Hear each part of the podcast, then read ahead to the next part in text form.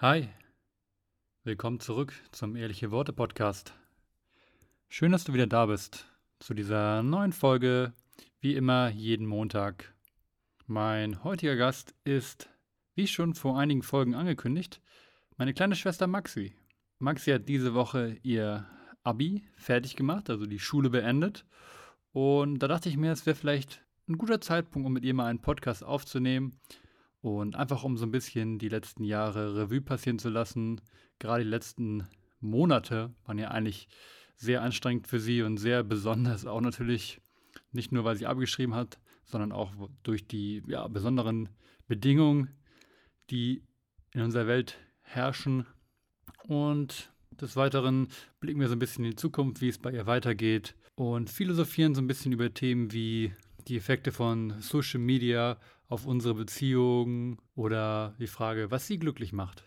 Also alles in allem wirklich eine sehr, sehr schöne Folge und ich bin sehr stolz darauf, wie sie auch das gemeistert hat, sowohl ihr Abi als auch diese Podcast-Folge. Und ich hoffe, sie gefällt euch genauso wie mir. Generell wenn euch diese Folge gefallen hat oder wenn ihr in irgendeiner Form Kritik äußern möchtet, tut dies gerne. Hinterlasst mir gerne eine Bewertung bei Apple Podcasts und so weiter. Ihr kennt das Gerede. Ich mache es, glaube ich, heute mal ein bisschen kürzer. Wenn ihr gerne auf diesem Podcast mal sprechen möchtet, dann äh, meldet euch gerne bei mir. Wenn ihr jemanden kennt, der gerne mal Gast sein soll, meldet euch gerne bei mir. Genug geredet. Viel Spaß mit dieser Folge. Ehrliche Worte 19.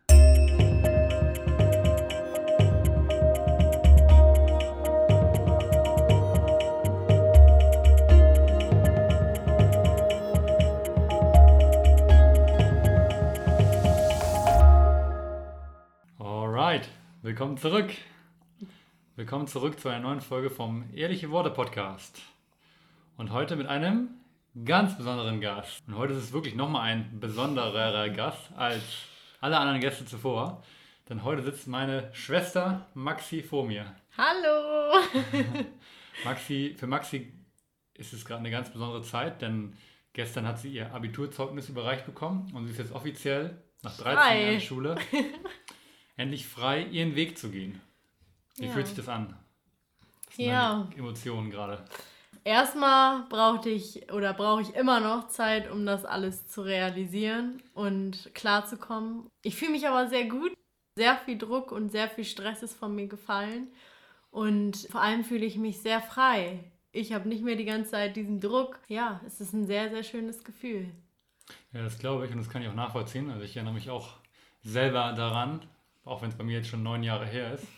Wo ich dazu sagen muss, eigentlich ist es gar nicht so ein guter Vergleich, weil ich habe viel, viel weniger gemacht in der Schule und viel, viel weniger für das Abi gelernt. Bei dir ist es noch, glaube ich, noch viel krasserer Druck, der von den Schultern gefallen ist, weil du dich wirklich so reingehängt hast und so viel Arbeit rein investiert hast und dann auch letzten Endes ein äh, sehr gutes Zeugnis gemacht hast. Von daher, ja, nochmal an der Stelle offiziell für alle Leute, die zuhören, äh, Respekt dafür. Ich habe das ja auch schon häufiger mal erwähnt. Ja, da hast du auf jeden Fall recht. Ich hatte ja, sehr ho eine sehr hohe Motivation und hat mir auch sehr hohe Ziele gesetzt.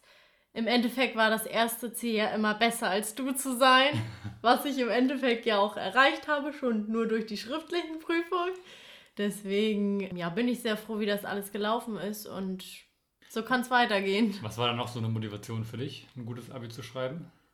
Eigentlich ähm, habe ich mir mal gedacht, ich habe jetzt 13 Jahre saß ich in der Schule und habe so viel über die Jahre für die Schule gemacht und im Endeffekt muss dann ja irgendwie was Gutes rauskommen. Also sonst wäre der ganze Stress, den ich gehabt habe und alles irgendwie umsonst gewesen, wenn ich jetzt nicht zufrieden hier stehen würde mit meinem Abi-Durchschnitt und wer weiß, vielleicht brauche ich das irgendwann nochmal für einen Job. Ich weiß es ja noch nicht, aber ich denke, für irgendwas war es richtig und wichtig.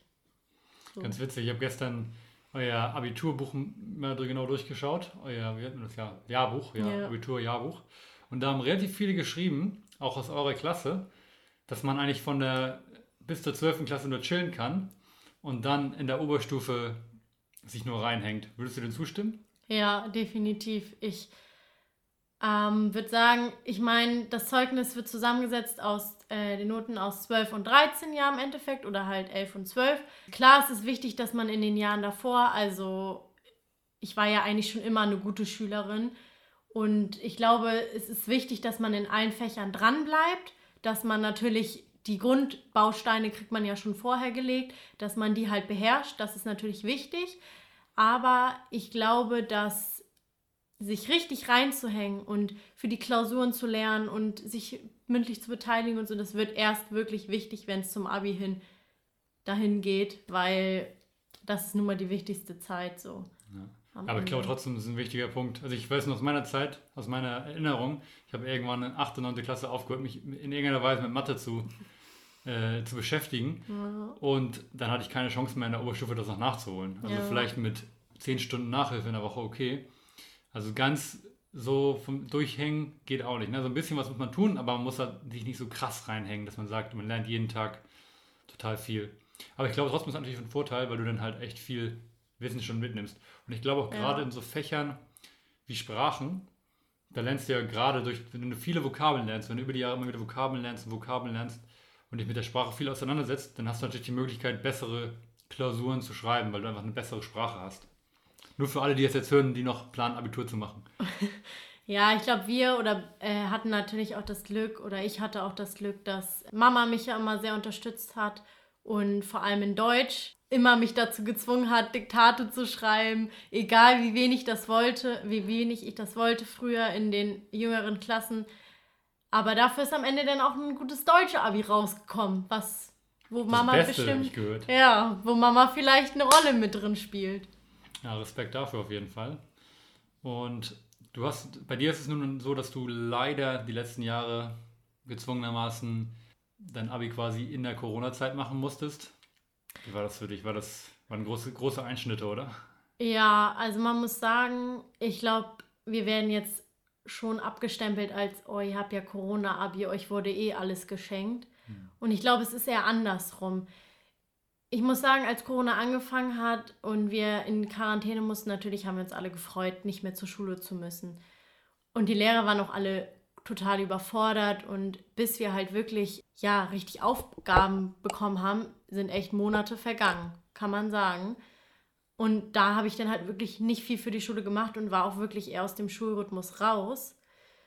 Mm, aber ich würde sagen, so das letzte Jahr hin, so die 13. Klasse, war auch wirklich anstrengend für uns alle, weil wir viel uns einfach selber beibringen mussten. Und ich glaube, dadurch sind wir alle noch ein Stück über uns hinausgewachsen und stärker geworden, weil wir uns das Abi eigentlich auch zum großen Teil selber erarbeitet haben. Klar, die Lehrer haben uns geholfen und unterstützt, aber ich glaube, der größte Verdienst geht wirklich von uns aus. Und deswegen ist es natürlich was Besonderes zu dieser Zeit, Abi zu machen. Schwierig war es auf jeden Fall, aber im Endeffekt können wir jetzt halt einfach stolz auf uns sein. Und wir, natürlich ist es schade, dass sowas wie Abiball jetzt ausfällt. Dafür hatten wir eine sehr schöne Abi-Entlassung. Und schade ist natürlich auch, dass ja, alle Dinge, die, auf die man sich am Ende gefreut hat, ob das sowas wie Mottowoche ist, Abi-Streich, alles leider ausgefallen ist. Aber ich glaube, das Schönste ist trotzdem einfach durch zu sein und nicht noch ein Jahr dran zu, hängen zu müssen. Ja, das klingt auf jeden Fall echt ähm, ja, anders als andere Menschen und andere Jahrgänge vorher. Aber ich glaube, ihr als Klasse und ihr als Jahrgang habt natürlich sehr, sehr viel, ja, sehr, sehr viel mitgenommen und sehr, sehr viel gelernt, glaube ich auch. Und, und Fähigkeiten sicherlich auch gelernt, irgendwie, die man vielleicht nicht normalerweise in einem normalen Abi-Jahrgang lernt. Sowas wie zum Beispiel, dass man halt dann, wie du gerade schon gesagt hast, lernt, sich Dinge besser beizubringen oder selber beizubringen, dass man gar nicht mehr so sich darauf fokussiert, was die Lehrer einem alles vorlegen, sondern dass man wirklich dann schon ja, lernt selber aktiv zu lernen. Ihr habt natürlich auch super viel Online-Unterricht gemacht oder relativ viel. Schade war es natürlich, dass ihr dann im Sport-Abi oder generell im Sport, Maxi war im Sportprofil, dass man da natürlich nicht so viel Praxis machen konnte. Aber ja, ich denke, alles in allem seid ihr dadurch nur gewachsen und am Ende des Tages sind so Sachen wie Abiball und Mottowoche es ist schön, aber es macht keinen Unterschied für den Rest deines Lebens. So, ne? Und ja. wenn du jetzt das Gefühl hast, du hast gute Grundbausteine gelegt für den Rest deines Lebens und jetzt geht das Leben jetzt richtig los, meiner Meinung nach, dann, dann ist doch eigentlich alles gut, soweit. Ja, das denke ich auf jeden Fall auch, dass unser Leben dadurch bereichert wurde oder erleichtert wurde. Naja, ihr habt, ihr habt schon im Prinzip schon vieles gelernt, was man, wenn du jetzt sagst, du studierst später, ich meine, du weißt noch nicht so genau, in welche Richtung es geht.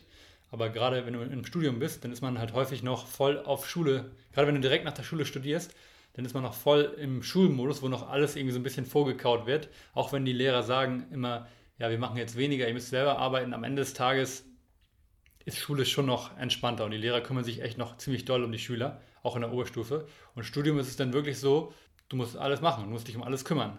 Genau, das ist, glaube ich, auch der Punkt, dass wir dadurch, dass wir jetzt am Ende uns schon viel selber arbeiten, erarbeiten mussten, dass es uns vielleicht dann im Studium oder später einfach leichter fällt oder wir es einfach besser können.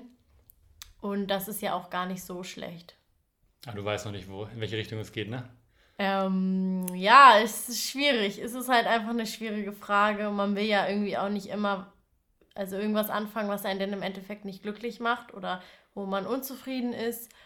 Und deswegen nehme ich mir jetzt auf jeden Fall erstmal noch ein bisschen Zeit, um mich auch mal mit ein paar mehr Jobs äh, überhaupt auseinanderzusetzen, weil ich glaube, dass man gerade in jungen Jahren gar keine Ahnung hat, was es überhaupt alles für Jobs gibt. Und deswegen werde ich mich da erstmal ordentlich mit auseinandersetzen und dann mal gucken, wo die Reise hingeht.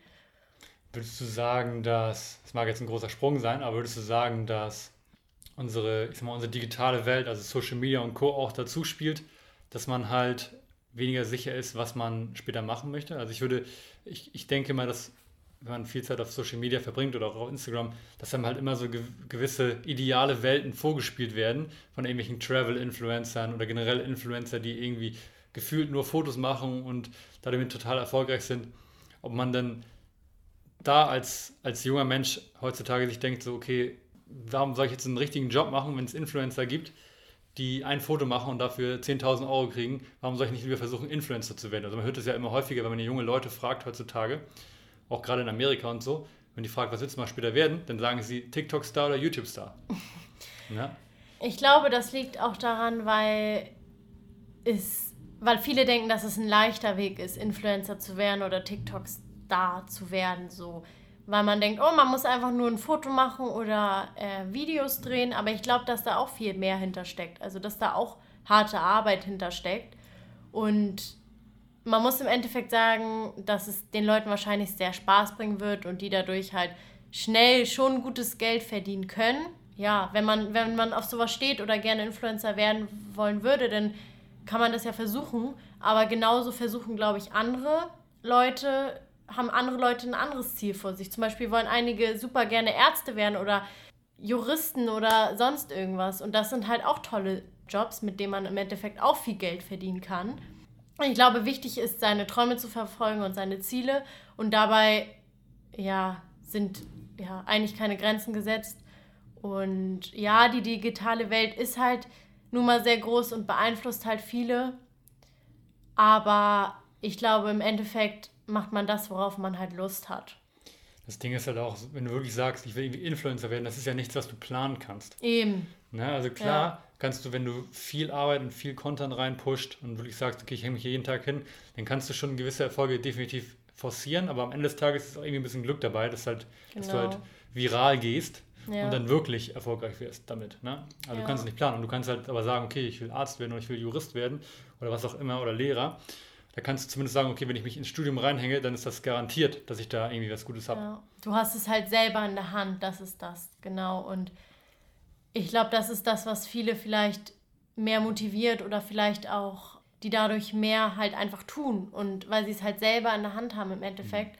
Im Gegensatz dazu, was halt, ja, es kann immer Leute geben. Vor allem ist auch bei so einer Social-Media-Welt das Problem, dass es immer Hate geben wird oder immer Leute, die dann dich toll finden, aber auch halt, die dich nicht so toll finden. Und damit musst du halt auch erstmal umgehen können.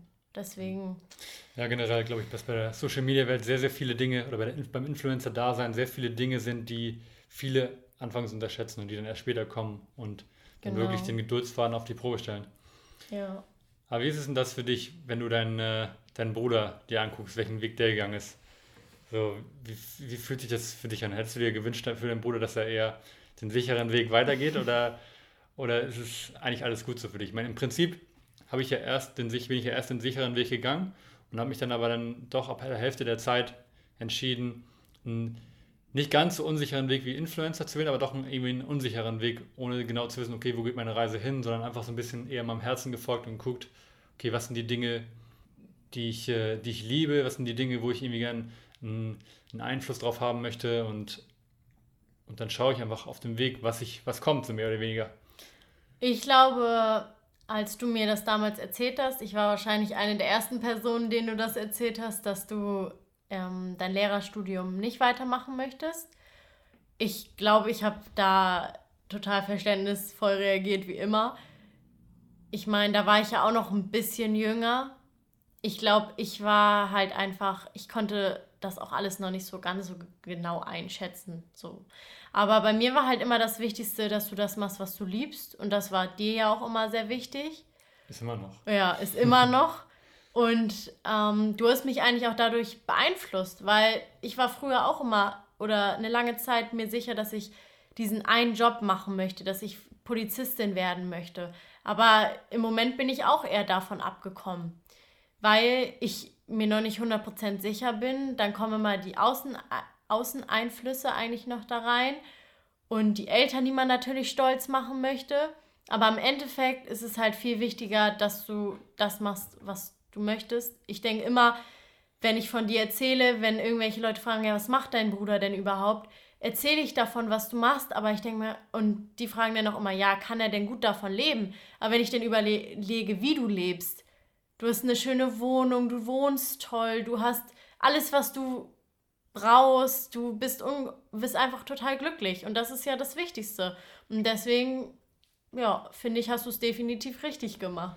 Vor allem, das ist halt ein richtig guter Punkt, den du gerade angesprochen hast. Das ist auch so ein Problem in unserer Gesellschaft einfach, dass die Leute immer fragen, okay, wie viel verdienst du so ungefähr? Ja. Dass man das daran macht man immer den Wert einer Arbeit gut. Ich meine, klar, es gibt, ich will, das jetzt, ich will jetzt Geld nicht irgendwie beiseite schieben. Geld ist wichtig, jeder hat irgendwie seine Rechnung, die er zahlen muss und jeder hat halt irgendwie so ein ja, so, so ein Bedarf, den, der gedeckt sein muss. Ne? Und jeder, der schon mal nicht so viel Geld in der Tasche hatte, irgendwie, der weiß, wie nervenaufreibend das sein kann, wenn man irgendwie jeden Cent umdrehen muss. Ja. Aber, und jetzt kommt das große Aber, die meisten Leute überschätzen, was deren Bedarf ist an Geld, was deren Bedarf ist an, was sie wirklich brauchen. Und ich meine, ich bin ja schon seit Jahren auch Minimalist und so weiter, von daher bin ich ja eh ja, sehr unanspruchslos. Aber ich habe auch, glaube ich, gemeistert, oder nicht gemeistert, aber ich bin auf einem guten Weg, das zu meistern, so dieses Glück in den Dingen zu finden, die, die nicht materiell sind. Also Glück in mir zu finden, weniger im Außen, weniger Dinge, wo ich Geld für ausgeben muss. Ja, das ist so ein bisschen mein, mein Trick irgendwie und das würde ich halt auch gerne weiter äh, vermitteln, ne, über den Podcast, über Social Media und so weiter und so fort und auch an meine Schwester vielleicht, dass man am Ende des Tages, klar, braucht muss ein bisschen Geld reinkommen, aber solange ich glücklich bin bei dem, was ich mache, ist es völlig egal, was es ist. So, aber klar, man hat immer diese Fragen von außen, ne? und das ist dann halt auch eine Kunst zu lernen, dass man nicht, sich nicht davon irgendwie unterkriegen lässt und dieses, okay, was machst du? Okay, du bist nur, arbeitest nur in der Gastro, wie es jetzt bei mir zum Beispiel der Fall ist, und ein bisschen als Yoga-Lehrer nebenbei. Okay, das ist ja nicht so doll.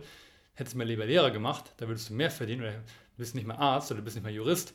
So, das ist halt, diese Aus Einflüsse von außen ist halt so dieses, die Schwierigkeit. Und das muss man halt lernen, ja, dagegen anzugehen. Wenn ich überlege, als ich in deinem Alter war, als ich 19 war, da war das, da war ich noch Meilen davon entfernt. Ja. Ne? Also ja, da war das für mich das gar nicht denkbar irgendwie. Ja, das ist auch was, was ich auf jeden Fall in der letzten Zeit gelernt habe, dass die seelische Gesundheit quasi oder das ähm, Wohlfühlen eigentlich das Wichtigste ist und das wirklich über allem steht. Und da kannst du ja, ich kann davon jetzt nicht reden, weil ich jetzt hier nicht das größte Geld habe. Aber dass das auf jeden Fall über allem steht und wenn du das nicht hast oder das nicht fühlst, dann auch nicht glücklich sein kannst. Ja, genau. Du kannst nicht mit mehr Geld oder erfolgreichen Jobs oder Prestige, nee. kannst du nicht diese, die Leere in dir füllen, wenn sie da ist. Ne? Genau, ne? genau. Ja, ich meine, ich versuche ja immer, ich, ich will dich ja gar nicht zu sehr manipulieren in irgendeiner Form und Weise Form und, Form und Weise. Ja. Ich spende dir immer gerne Rat, wenn du, nach, wenn du Rat suchst. Aber am Ende des Tages ich, möchte ich halt, dass du deinen eigenen Weg gehst, weil ich das halt selber nicht mag, wenn Leute versuchen, einen immer so irgendwie in so eine Ecke zu rücken. Nur weil das mein Weg ist, den ich gehe, will ich jetzt noch lange nicht, dass du auch genau diesen Weg gehst, den ich gehe. Ne? Auch jetzt in Bezug zum Beispiel auf die vegane Ernährung. Am Ende des Tages hast du es selber entschieden oder habt ihr es, du und Mama und Papa, hast halt selber entschieden, diesen Weg zu gehen, irgendwo, für dich, so mehr oder weniger. Ich habe zwar immer halt versucht, das vorzuleben, aber am Ende des Tages habe ich nicht gesagt, du musst es jetzt machen, das bist du nicht mehr meine Schwester.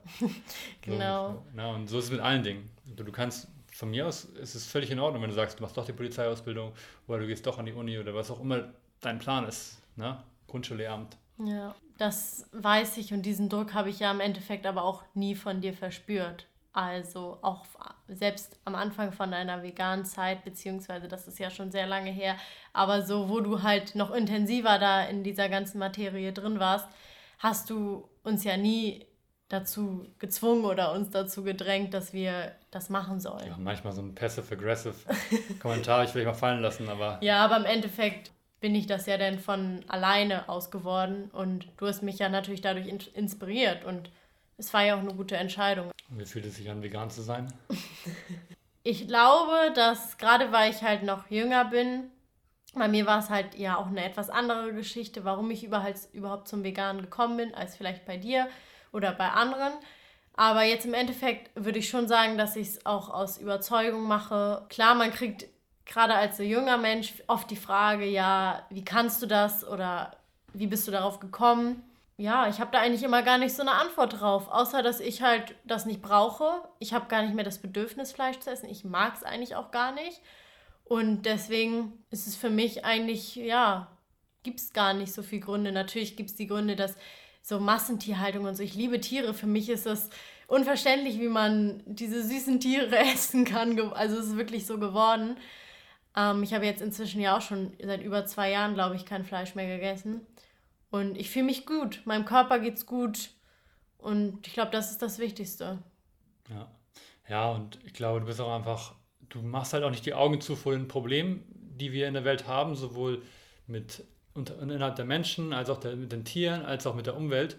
Ja, und du weißt halt, okay, irgendwie muss man, müssen wir halt was machen. Und wir, klar, du hast natürlich dann viele Podcasts und viele Gespräche mit mir schon geführt und du weißt halt mittlerweile einfach, oder hast dir irgendwelche Dokus bei Netflix angeschaut, was für einen Einfluss wir haben und wie wir am besten irgendwie, ja, einen kleinen, zumindest einen kleinen Unterschied in der Welt machen können. Genau.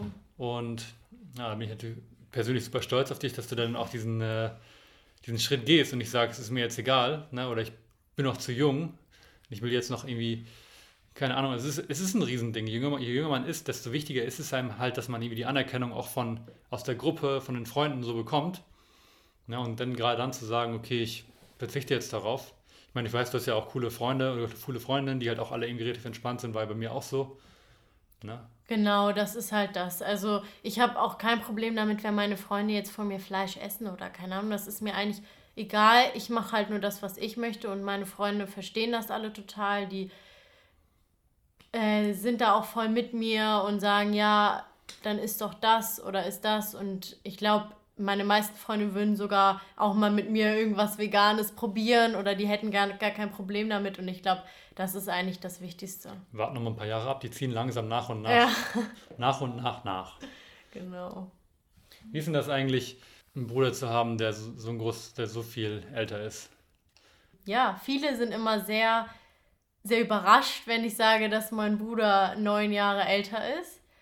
Aber ich glaube, damals vor allem, als ich klein war, war das immer das Tollste für mich. Also ich, wir hatten ja auch schon immer ein sehr, sehr, sehr gutes Verhältnis. Und ich glaube, viele waren damals immer neidisch auf uns. Die haben mal von ihren blöden Bruder, Brudern erzählt oder ihren blöden, blöden Geschwistern. Bei mir war es immer, mein Bruder ist der Tollste, mein Bruder ist mein Held. Und das war wirklich so. eigentlich immer so. Auch wenn du da geweint hast, als du mich zum ersten Mal gesehen hast. Muss man an der Stelle sagen, das war, glaube ich, einfach nur so. Das war nicht. Also ich glaube, ich habe damit gerechnet. Das Ding ist, meine Mutter hat immer gesagt, es wird garantiert ein Junge. Meine Eltern, die haben sich das nie sagen lassen, die haben es immer erst bei der Geburt erfahren. Und meine Mutter hat vom Gefühl immer gesagt, es wird garantiert ein Junge. Und irgendwie habe ich mich voll darauf eingestellt, dass, dass ich einen kleinen Bruder kriege. Und dann war es doch eine Schwester. Aber ich weiß nicht, ob ich dann geweint habe, weil es eine Schwester war. Oder? Ja, also. Es war, glaube ich, eher so, ich, ich, meine, ich war auch noch ein Kind, ich war neun, ne? Und ja, keine Ahnung. Also ich war dann irgendwie, es war so eine, vielleicht so eine Mischung aus Überraschung und Freude und vielleicht auch ein bisschen Trauer, keine Ahnung. Ja, für mich war das auf jeden Fall damals ja auch total schlimm, als du das erste Mal ausgezogen bist. Da war ich ja auch noch relativ jung. Ich glaube, das ist manchmal so vielleicht das Negative dann daran, dass man selber noch sehr jung ist, aber der Bruder dann schon mitten im Leben steht. Du warst schon sein Abi gemacht, warst in Kanada und ich war noch so in der fünften Klasse so gerade. Das ist natürlich schon krass, dass unsere Lebensumstände total anders sind. Und das merkt man natürlich auch. Aber ich glaube, das stärkt uns eigentlich noch mehr zusammen so. Jetzt beginnt natürlich auch ein total anderer Lebensabschnitt für mich. Ich werde jetzt auch älter und erwachsener, kann man vielleicht so sagen. Aber du sagst ja auch immer, dass du damals, als du ähm, in meinem Alter warst, ja noch viel unreifer warst, als ich jetzt bin. Das hat wahrscheinlich auch mit der Generation zu tun. Aber ich glaube, dass ja, mich das im, die ganze Zeit über nur bereichert hast, dass du so viel älter bist. Und ja, ich glaube, das siehst du und das sehen auch alle anderen um uns herum so. Das war ein guter Übergang zum nächsten Thema. Was, was sagst du denn zu deiner Generation? Also die Millennials, die Leute, die halt in den 2000ern geboren sind, die sind ja so ein bisschen verpönt. Ich weiß nicht, vielleicht, ich sage, ich spreche ja immer von der Bubble, ne? Und ich glaube, es ist so ein bisschen auch vielleicht so eine Bubble, in der ich mich mal befinde, dass, oder wo ich dann im Internet so ein bisschen mir ein paar Sachen durchlese, dass dann halt Millennials halt bestimmte Eigenschaften aufwerfen, die äh, ja, von älteren Generationen verpönt werden. Sei es jetzt, dass sie nicht mehr hart arbeiten können oder dass sie beziehungsunfähig sind oder dass sie sich ein Leben ohne Handy gar nicht mehr vorstellen können. Und ja, was sagst du dazu? Hast du schon mal da irgendwie so Vorurteile, bist du schon mal Vorurteile getroffen von irgendwelchen Leuten oder hast du eigentlich noch gar keine Erfahrung gemacht mit sowas? Ich muss sagen, dass ich noch nicht wirklich äh, Kontakt mit solchen Vorurteilen hatte, was vielleicht aber auch daran liegt, dass ich nun mal auch eine sehr zielstrebige und fleißige Person bin oder immer war, vor allem in der Schulzeit. So viel mehr habe ich denn ja auch noch nicht erlebt.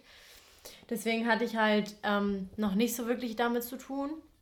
Ich meine, auch so mit sozialen Medien oder so, aber früher in meiner Kindheit hatte ich auch nichts. Also ich glaube, es wird jetzt ja vor allem immer schlimmer. Jetzt haben fünfjährige Kinder oft schon ein iPhone oder sowas. Aber wenn ich an meine Kindheit zurückdenke, denke ich auch nicht an sowas. Auch wenn ich mich daran erinnere, dass ich früh schon mein erstes Handy hatte und auch früh zum Beispiel schon Instagram hatte. Und wenn ich jetzt daran denke, was ich damals Unangenehmes gepostet habe und so, ist natürlich, ähm, ja, lustig in einerseits, aber irgendwie auch beängstigend, kann man so sagen. zu der Frage oder zu der Sache mit beziehungsunfähig. Ich glaube, das liegt daran, dass in der damaligen Zeit es so war, dass Sachen, wenn sie halt, ähm, also wenn sie kaputt gegangen sind, repariert wurden. Und in der heutigen Zeit, wenn sie kaputt gehen, werden sie weggeschmissen. Und ich glaube, das ist ein guter Punkt dafür, wie es in der heutigen Generation oder in Beziehung ist. Und es sehr viele außerdem in dieser Generation durch Social Media viel mehr Selbstzweifel gibt. Das heißt, so viele Menschen haben Selbstzweifel und sehen diese perfekten Menschen auf Instagram und denken sich, boah, ich bin nicht perfekt, wie kann der mich lieben oder so und wie du auch immer sagst, dein erster Punkt ist ja immer, du musst dich selber lieben bevor du jemand anderen lieben kannst. Und das ist halt nun mal so. Und wenn du immer deine Selbstzweifel hast, dann kannst du auch, dann hast du Vertrauensprobleme und damit ist so viel verbunden. Und ähm, ja, ich glaube, das sind halt wichtige Punkte, die erst erfüllt sein müssen. Da hast du schon sehr viele wichtige Punkte gesagt, definitiv. Ich glaube auch früher war es halt wirklich so, dadurch, dass du halt, du hattest nicht diesen Zugang zu so vielen anderen Menschen gleichzeitig, wie du jetzt durchs Internet halt einfach generell hast. Und nicht nur Social Media, sondern generell das Internet. Und da war das dann halt so, da hast du dann jemanden im gleichen Dorf oder in der gleichen Stadt kennengelernt und dann bist du mit der Person zusammengeblieben. Da gab es dann kein, okay, ich habe gleichzeitig noch Tinder und auf Instagram schreibe ich noch mit zwei anderen oder zwei anderen Leuten und andauernd kriege ich Bestätigung durch Likes und deswegen ist man so, ah, okay, vielleicht kommt was Besseres. Das ist, glaube ich, so dieses Ding, dass man halt immer, man hat halt theoretisch in Anführungsstrichen was Besseres immer vor Augen und dann denkt man sich, okay, vielleicht kommt das ja irgendwann zu mir. Und zu der damaligen Zeit, da hat man halt nicht dieses das hat man nicht so vor Augen gehabt. Es ist nicht so, dass jetzt alle Leute aus älteren Generationen immer ewig zusammengeblieben sind. Ne? Also unsere Eltern sind ja auch eine Ausnahme, die schon sehr lange verheiratet sind. Aber es war einfach so dieses, ja, dass man halt in eine Beziehung gegangen ist und dann ist man in der Beziehung erstmal geblieben auch. Ja, ich ne? glaube auch. Dass man auch sich dann halt leichter committed hat und nicht so dieses okay, ich will erstmal so einen, so einen Status haben, so, ja, mal gucken, ne, so ein bisschen treffen, ein bisschen daten, aber hm, so das, das gab es halt damals dann nicht. Da war dann direkt so, okay, irgendwie Beziehung und man, soweit ich das einschätzen kann, ne, also ich bin, ich bin jetzt ja auch kein, ich meine, wann war ich Teenager? Mitte 2000, äh, 2005, 2006, 2007 bis 2010, keine Ahnung. Also ich bin jetzt auch kein 90er-Kind. Ne? In den 90ern war ich, ja doch, ein 90er-Kind war ich theoretisch schon. aber es war jetzt nicht so, dass ich in den 90ern Teen war, das wollte ich sagen. Ne? Oder noch älter. Mhm. Aber ja, wichtige Punkte, die du gerade schon genannt hast. Unabhängig von dem Thema Beziehung, ist es, das kann man auch auf alle Dinge beziehen. Weißt du, also ist auch auf den Bereich Beruf, wo wir schon am Anfang drauf geredet haben, zum Beispiel, was ich später mal machen möchte. Dadurch, dass wir durch Social Media oder durch das Internet so viele verschiedene Möglichkeiten immer aufgezeigt bekommen, ist es einfach viel schwieriger, sich wirklich zu entscheiden. So, ne? Und ich glaube, dass das Beste, was man machen kann als eine Person, die in so einer Zeit lebt und die in so einer Zeit datet oder sich nach einem Job sucht, ist wirklich zu sagen, okay, ich finde heraus, was wirklich so meine, meine Kernwerte sind, was sind die, die Dinge, für die ich wirklich stehe, die Dinge, die mir wirklich wichtig sind und dann versuche ich darum, alles aufzubauen. Weil ich glaube, wenn du die, wenn du die Werte wirklich kennst und weißt, okay, das, dafür stehe ich, dafür würde ich sterben, um es extrem zu sagen, dann weißt du auch, in welchem Bereich du vielleicht arbeiten möchtest und dann weißt du auch, welche Werte halt einen, ein Partner mitbringen kann. Und dann ist man auch bereit, halt eher zu, ja, zu committen, halt zu sagen, okay, ich gehe jetzt in diese Beziehung ein. Und das ist, glaube ich, so ein, so ein Ding, was vielen Leuten ja, helfen würde heutzutage. Aber auf der anderen Seite, ich kann es absolut nachvollziehen. Also ich würde mich auch nicht als, ich meine, ich hätte jetzt auch keine wirklich, ich hätte jetzt vier Beziehungen in meinem Leben und die waren alle nicht so lang. Und ich kenne das Gefühl selber, ne? Du datest jemanden, aber hast immer so ein bisschen dieses, okay, die Person gibt es noch und eigentlich gibt es noch die Person, vielleicht kommt noch was Besseres. Also ich bin da auch nicht anders als andere, ähm, auch wenn ich mir natürlich, mir natürlich bewusst bin, dass ich so diese Gedanken habe und deswegen versuche halt so ein bisschen, ja, ein bisschen drumherum zu balancieren. Ja, ich glaube, wie du eben gesagt hast, ist es aber erstmal überhaupt schwer. Das, das Schwerste ist überhaupt erstmal diesen Weg zu finden. Also erstmal diesen Punkt oder diesen Weg zu finden, wo du weißt, okay, das ist das, was ich machen möchte oder das ist das, was mich glücklich macht oder sonst irgendwas. Ich glaube, das ist erstmal das Schwerste überhaupt. Und wenn du das dann gefunden hast, musst du da drin dann halt erstmal dich aufbauen, erstmal stark werden. Und natürlich, wenn du das alles geschafft hast, wenn du da an dem Punkt bist, dann ist natürlich kann man schon von fast perfekt reden. Sonst zu dem, dass man halt seine Werte finden muss. Ich finde, dass man, wie ich vorhin schon gesagt hat, hatte, erstmal halt seinen eigenen Wert schätzen muss. Ja, dann im Endeffekt einen Partner finden kann. Aber ja, man muss seinen Partner auf jeden Fall schätzen. Und eigentlich muss man im Endeffekt auch seinen Partner so toll finden, dass es halt niemand anderes geben kann. Aber das ist halt in so einer Welt, in der wir halt gerade leben, halt, wie du schon sagst, einfach nicht so leicht, weil es drumherum immer noch so viele, wie man denkt, manchmal bessere gibt. Aber ob das denn im Endeffekt bessere sind, weil das Schöne kommt ja auch häufig einfach von innen, das weiß man ja nicht sofort, sondern würde man erst wissen, wenn man die Person wirklich besser kennt. Also ich wollte gerade sagen, also klar, gibt, es gibt, man kann, man kann eine Anziehung, das, da muss man sich auch nicht für schämen. Also es ist, es ist nicht so, glaube ich, also Leute, die behaupten, wenn sie ihren Partner gefunden haben, dann schauen sie nie wieder jemand anderes an, die Leute spielen sich selbst das vor, die lügen sich selber an. Es ist ja ganz normal, dass wir Menschen eine, eine Anziehung, eine Attraction halt gegenüber verschiedensten Menschen sehen. Das ist ganz normal. Wenn wir jemanden sehen, der uns eine schöne Frau oder einen schönen Mann, äh, dann ist es ganz normal, dass auch wenn wir einen Partner haben, dass wir die Person attraktiv finden. Das ist, ja. ne? Und das ist auch nichts, wovon man sich schämen muss. Aber wenn du halt dann wirklich diesen einen Partner wirklich gefunden hast, dann ist es halt ein anderes Gefühl auf anderer Ebene. So, ne? Das ist halt, genau. das, es geht halt tiefer. Und ja, da könnte man auch noch einen separaten Podcast drüber machen, über, über Conscious Relationships und Sacred Masculinity. Das ist ja auch so ein Thema, mit dem ich mich super befasse momentan, das aber auch noch relativ neu für mich ist. Ähm, aber da gehen wir bestimmt im Laufe des Podcasts, also nicht diesen Podcast, aber im Laufe der nächsten Podcast-Episoden noch genauer darauf ein, auf dieses Thema. Aber auf jeden Fall schon mal äh, ein paar spannende Aspekte. Könntest du dir denn überhaupt vorstellen, in einer Welt zu leben, wo es keine Smartphones und so weiter gibt? So weißt du, wenn dann immer kann man vielleicht mal einen Film aus den 80ern oder aus den 70ern sich mal anschaut oder wenn halt dann irgendwie die Eltern mal erzählen, wie man damals, was man damals gemacht hat, könntest du dir das vorstellen, in so einer Welt zu leben? Oder wäre das komisch für dich? Ich muss sagen, ich fände es sogar eigentlich mal ganz cool, weil ich finde es eigentlich schon manchmal traurig, wie abhängig man von diesen Handys geworden ist. ich finde, man genießt die Momente, in denen man lebt oder die so schön sind, einfach viel zu wenig, weil das Wichtigste ist, dass man irgendwelche Fotos oder Videos hat oder was in seine Instagram-Story posten kann. Und ich finde das eigentlich so, so traurig, weil ähm, es viel schöner ist, die Momente einfach mal zu genießen, ohne Handy. Und äh, was Mama und Papa immer von ihrer Jugend erzählen oder von ihrer Zeit damals, finde ich super spannend. Und auch, die haben ja so lustige Geschichten manchmal zu erzählen.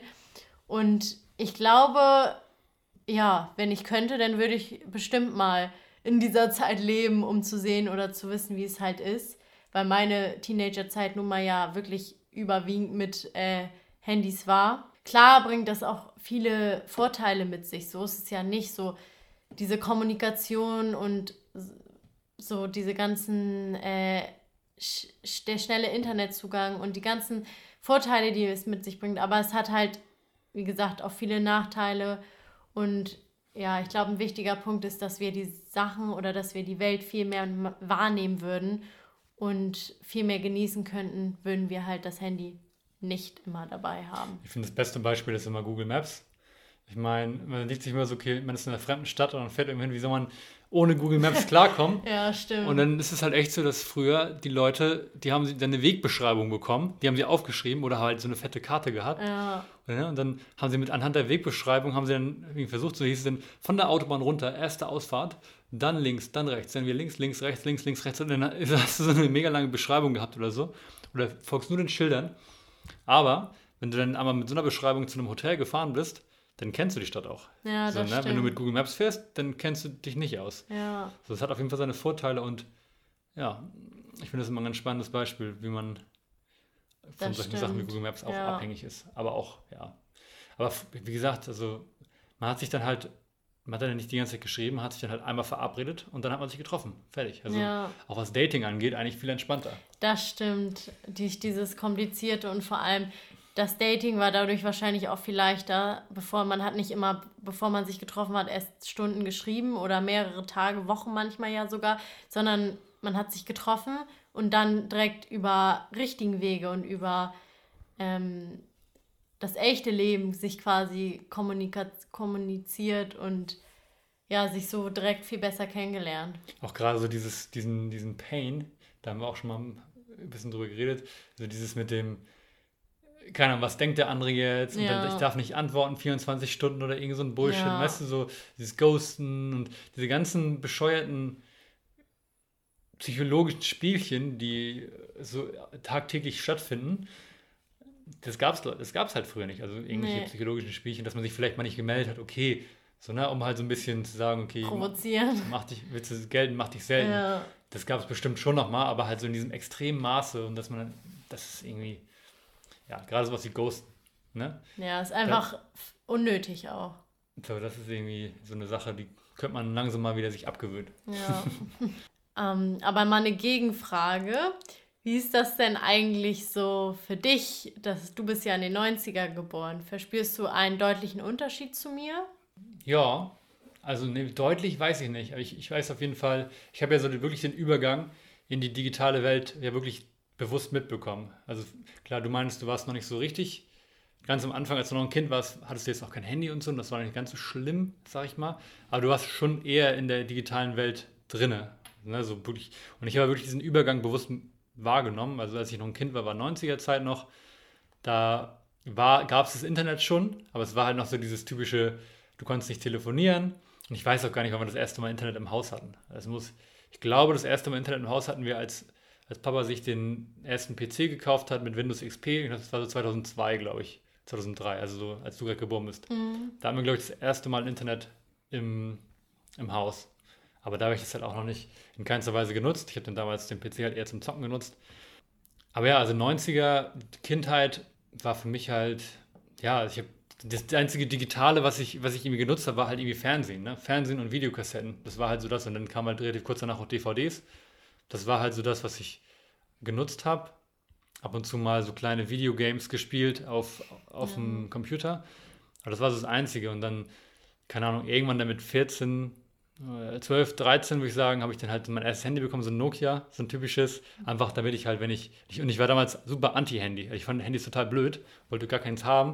Und meine Mutter musste mir das schon so aufzwingen, dass sie mich dann halt erreichen kann, wenn ich mal ins Kino gefahren bin oder so, ins Cinemax oder so und mit Freunden. Und ich war auch echt lange Zeit voll der Handyverweigerer. Also ich war also, also Smartphone-Verweigerer sogar richtig. Als alle meine Freunde schon Smartphones hatten und sich darüber aufgeregt haben, dass ich immer noch kein WhatsApp hatte. Weißt du, Jenk und Co., die hatten alle, alle iPhone 3, iPhone 4, das weiß ich noch, das waren diese 3S. ja, mm. hatte Jenk, genau, Jenk hatte iPhone 3S und ein paar War Leute. das nicht 3G oder 3G, so? genau, 3G hieß das. Das war ja das zweite iPhone. Ja. Ich hatte, glaube ich, mit iPhone 2 angefangen, das war ein bisschen weird. Als denn die ersten Leute, die iPhones hatten halt, oder generell Smartphones, die ersten Samsungs und dann halt alle WhatsApp hatten und so und ich dann immer noch nur SMS, da waren dann alle immer ein bisschen genervt. Aber ich hatte wirklich dann mein Club-Handy. Ich war dann Fan von diesem Club-Handy. Das hatte ich wirklich bis nach Kanada. Also bis ich 19 war. Und in Kanada ah, hatte ich ja auch. Krass. In Kanada hatte ich ja das iPad 2. Ah, stimmt. Aber es war ohne SIM-Karte. Also ich habe das auch eigentlich kein. Ich musste immer WLAN nutzen. Da haben wir immer über Skype gefällt. Ja, genau, Skype mit WLAN, ja. ja. Genau, und davor echt meine, also die Schulzeit hatte ich wirklich nur das Club-Handy, wo ich dann halt telefoniert habe oder SMS oder Snake gespielt. das war das ein Tetris hatte ich da noch drauf, das war ganz cool. Und das hat damals noch gereicht, also die komplette Teenie-Zeit. Und genau, Musik habe ich dann halt über, ich hatte dann, glaube ich, relativ früh einen I, diesen iPod. Ah, ja. Ich hatte diesen fetten iPod und dann hatte ich später noch diesen iPod Touch auch. Ja. Genau, also Musik habe ich immer über iPods gehört. Ja, und dann erst nach Kanada habe ich das erste Mal, habe ich live damals so ein Samsung, ich weiß nicht, was ist, irgendein Samsung halt abgekauft. Da was dann halt zwei Tage später geklaut wurde. Ich wollte gerade sagen. ja, aber dann hatte ich meine ersten Smartphones, waren halt dann so crappy Smartphones. Immer irgendwelche, keine Ahnung, wie hießen die Dinger? Sonys. Aber halt, da hatte ich dann zumindest WhatsApp. Ne? Und dann eigentlich erst relativ spät habe ich dann auch erst Instagram und so geholt. Also ja erst 2016 oder 2017. Gut, das ist ja nach mir noch. Ja, hatte ich dann das erste iPhone und dann kam es langsam und langsam. Oh, das war so das, was ich miterlebt habe. Also ich war, was das angeht, ich habe mich auch ein bisschen, also ich hatte keinen kein Bock darauf, auf dieses krasse Digitalisieren. Stimmt, ja. Ähm, aber so war das halt, ne? weil alle dann angefangen haben und ich war dann in der Zeit ja eh immer so ein Mensch, der alles abgelehnt hat, was, was die meisten gemacht haben. Ja, habe ich ja auch schon mal erwähnt. Am Ende des Tages, irgendwann, irgendwann wurde es dann einfach so, da konntest du dich nicht mehr dagegen wehren und dann hat es auch keinen Spaß gemacht, wenn du halt so ein, so ein crappy Smartphone hast, wo du irgendwie, wo alles mal hakt. Ja. Dann schockt es halt schon mehr, wenn du meinetwegen ein iPhone hast oder ein gutes Samsung, wo du dann schnell auf Dinge zugreifen kannst. Ja, das stimmt. Und ich meine, ich bin Fan davon, ab und zu mal Smartphone-freie Zeit zu machen, auch mal, oder auch mal in die Natur zu gehen und den ganzen Tag das Handy beiseite zu legen. Aber wegdenken möchte ich es auch nicht unbedingt. Also es ist halt schon auf jeden Fall praktisch. Und, das stimmt. Und es wird nun mal auch immer wichtiger in der heutigen Zeit, weil halt nun mal das immer wichtiger wird, dass man irgendwie ein Handy hat und die Digitalisierung nimmt immer mehr zu und deshalb ja, kommt man irgendwie gar nicht mehr so richtig da raus jetzt. Es ist ja auch an sich nichts Schlimmes, Ne? Ich finde, Leute, die sich immer so krass gegen Veränderungen wehren, so ne, einer der wichtigsten Sprüche ist, to resist change is to resist life. So, und das Leben ist Veränderung. Und wenn man sich halt dagegen wehrt, gegen moderne Dinge, gegen Digitalisierung, gegen eine vegane Ernährung, gegen Elektroautos, was auch immer, dann kommt man nicht weiter im Leben. Dann bleibt man halt irgendwo hängen so. Und bloß man muss halt einfach gucken, dass man einen gesunden Umgang damit findet. Das ist eigentlich so das Wichtigste. Ja. Ne? Und dann äh, neigen wir uns langsam dem Ende zu. Am Ende möchte ich noch so eine kleine, etwas philosophischere Frage stellen. Äh, was macht dich glücklich? Also in was für Momenten bist du wirklich glücklich? Kannst du, hast du da schon mal so ein bisschen drüber reflektiert, über bestimmte Momente mit deinen Freundinnen vielleicht oder so, wo du wirklich gemerkt hast, okay, jetzt bin ich wirklich glücklich. Und damit meine ich nicht dieses, ich bin glücklich, weil mein neues Bild bei Instagram so und so viele Likes bekommen hat. Oder, ja, keine Ahnung. Wieder so dieses Gefühl, man denkt, man ist glücklich, aber eigentlich ist es nur so ein kleiner Push und der geht dann ganz schnell wieder weg. Naja, ich glaube, einen Glücksmoment hatte ich jetzt eigentlich die ganze Woche lang, als ich meine mündlichen Prüfungen endlich rum hatte und eine sehr, sehr große Erleichterung von mir gefallen ist. Und äh, ja, dieses Gefühl von Freiheit mich jetzt halt seit, seit Montag begleitet. Ich glaube, das ist halt ein sehr großes Gefühl von Glück, auch vor allem etwas geschafft zu haben, worauf man so lange hinarbeitet. Ja, vor allem, was ich immer wieder merke, was mich glücklich macht, ist gutes Wetter, Sonnenschein. Ich glaube, es gibt nichts Schöneres, Wichtigeres, wo du einfach die Zeit draußen verbringen kannst und Sonne tanken kannst, braun werden kannst. Ich glaube, das ist äh, ja etwas sehr Wichtiges. Und natürlich die Zeit mit seinen Freunden oder auch mit der Familie. Also vor allem freue ich mich jetzt, wenn der Sommer wieder losgeht, hat man auf die Nächte mit seinen Freunden. Und da ist es auch oft so, finde ich, dass man halt, ja, sein Handy vergisst. Oder diese, diese Zeiten, finde ich, sind immer die schönsten, wo du dein Handy einfach vergisst oder es einfach nicht brauchst. Und ähm, ja, natürlich, was mich auch immer wieder glücklich macht, ist Reisen, was mir auch total fehlt.